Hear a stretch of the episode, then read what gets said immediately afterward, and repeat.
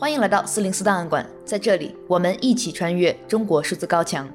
除了收听播客节目，我们也邀请您到中国数字时代的 YouTube 频道订阅和收看四零四档案馆的视频节目。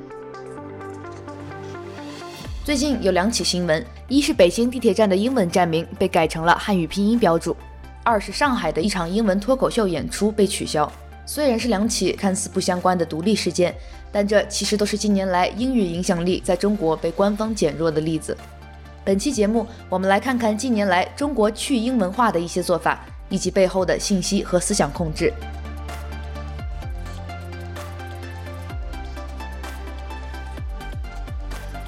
二零二二年一月，上海的所有英语脱口秀演出都接到上级通知，被取消了。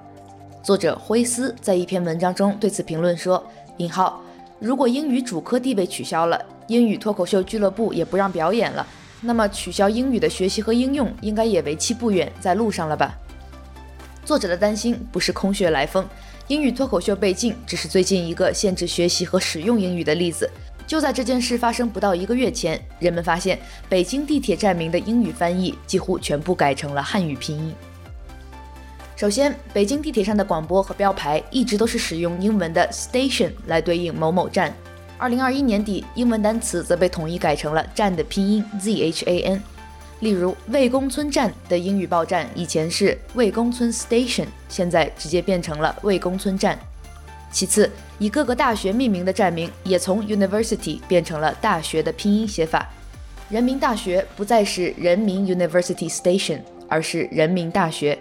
另外，方位词东西南北也都从英语翻译变成了拼音。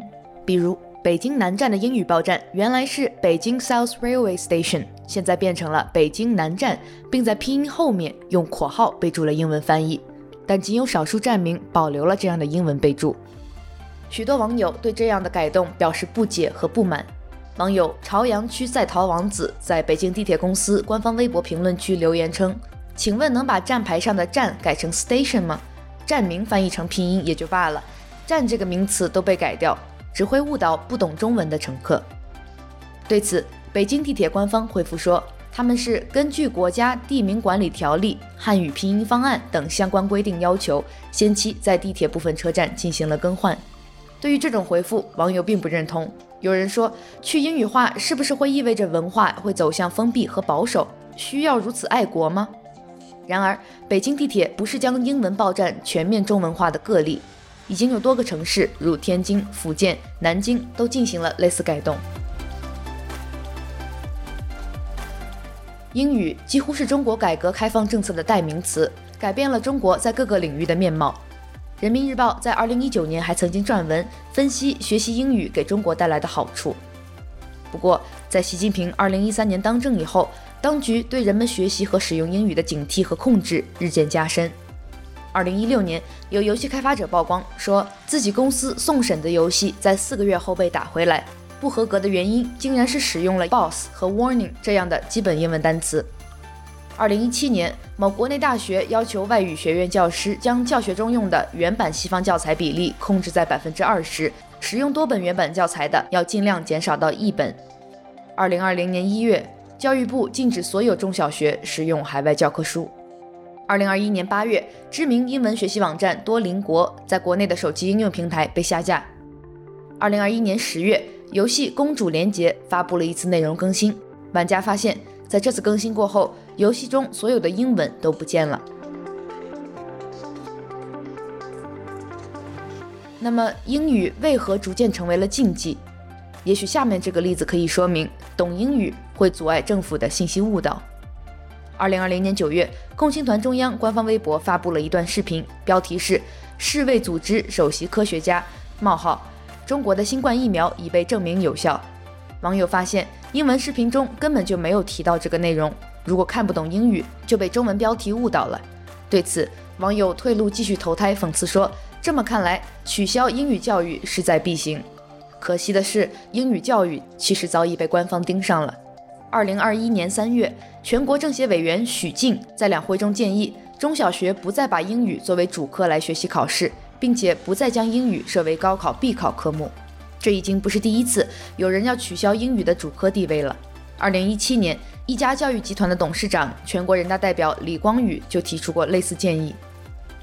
二零二一年七月，中国出台关于进一步减轻义务教育阶段学生作业负担和校外培训负担的意见，俗称“双减”政策，目的是减轻学生的学习任务和家长负担。众多英语培训机构纷纷裁员、倒闭，被迫转型。二零二一年八月，网传根据“双减”精神，上海市所有中小学的期末考试只考语文和数学两门学科，引发舆论关注。对此，上海市教委迅速辟谣说，这个消息不实。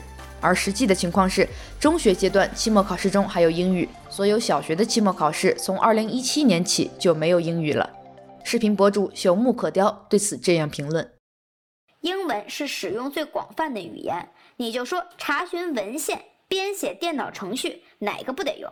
你砍掉了英文，就剩中文一条腿蹦的，这不是阻断了孩子跟世界接轨的路吗？这样一来，以后知识也成为了权贵阶层独享的产物，普通人家的孩子连外国字儿都看不懂，这不是打算让我们一辈子当奴隶吗？英语被认为会给学生增添不必要的负担，因此被官方减轻权重。但与此形成鲜明对比的是，从2021年秋季开始，全国从小学到高中都增加了一门必修课——习近平思想。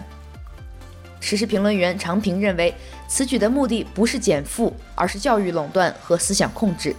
他在一篇文章中发问：到底是学英语加重学生负担，还是读习近平思想加重学生负担？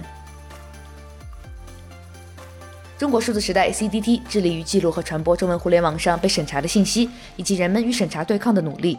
我们邀请您参加敏感词开源研究项目和四零四文章存档项目，为记录和对抗中国网络审查做出你的贡献。详情请访问我们的网站 cdt.media。